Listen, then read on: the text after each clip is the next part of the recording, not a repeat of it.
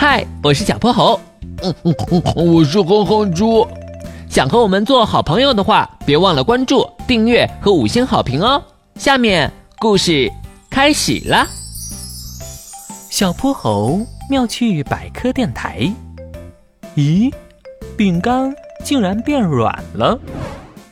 哼哼猪刚进家门，就有一个小小的身影冲进了他的怀抱。哥哥，你终于回来了，我好想你啊！哎呦，猪小弟，慢点慢点，先让我把行李放下。哼哼猪把身上的大包小包搁在了客厅。嗯，猪小弟，最近怎么样？有没有捣蛋啊？没有没有，我乖得很呢。哥哥，你这个夏令营也太久了吧？我天天都在家里掰手指，数着日子等你回来呢。到后来手指都不够用了，只能掰脚趾了。对了，猪小弟，我有个礼物给你。哼哼猪在他的大包里翻了半天，终于掏出了块五彩斑斓的石头。哇，这块石头好漂亮啊！嗯，这是雨花石，我特意给你带的。这块雨花石是椭圆形的，混杂着黄、绿、蓝等好几种颜色。像幅抽象的山水画，它的表面非常光滑。猪小弟捏在手里，有一种温润的触感。嘿嘿，我要把它放进宝盒里。猪小弟的宝盒是一个四四方方的月饼盒，当年的月饼早就被消灭光了，但这个盒子却一直留存了下来。里面放了许多他收藏的宝贝，有透明的玻璃弹珠、陶泥做的甲壳虫、塑料飞机等等。哥哥，我也给你准备了样好东西，你闭上眼睛。哎呀，怎么还神神秘秘的？当当当当，哼哼猪睁开了自己的双眼。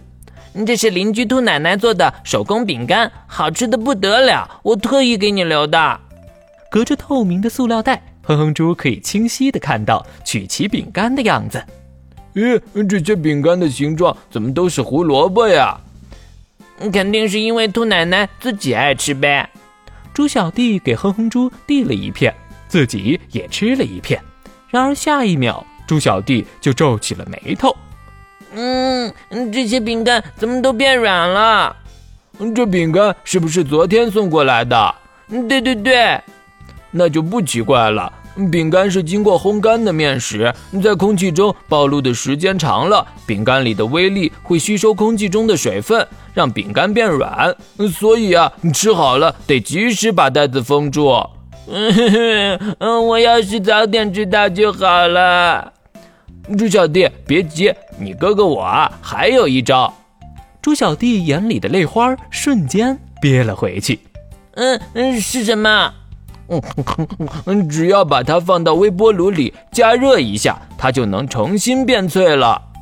不久后，哼哼猪和猪小弟听到了“叮”的一声，一股麦芽香从微波炉里传了出来。这回他们终于吃上了松脆的饼干。今天的故事讲完啦，记得关注、订阅、五星好评哦！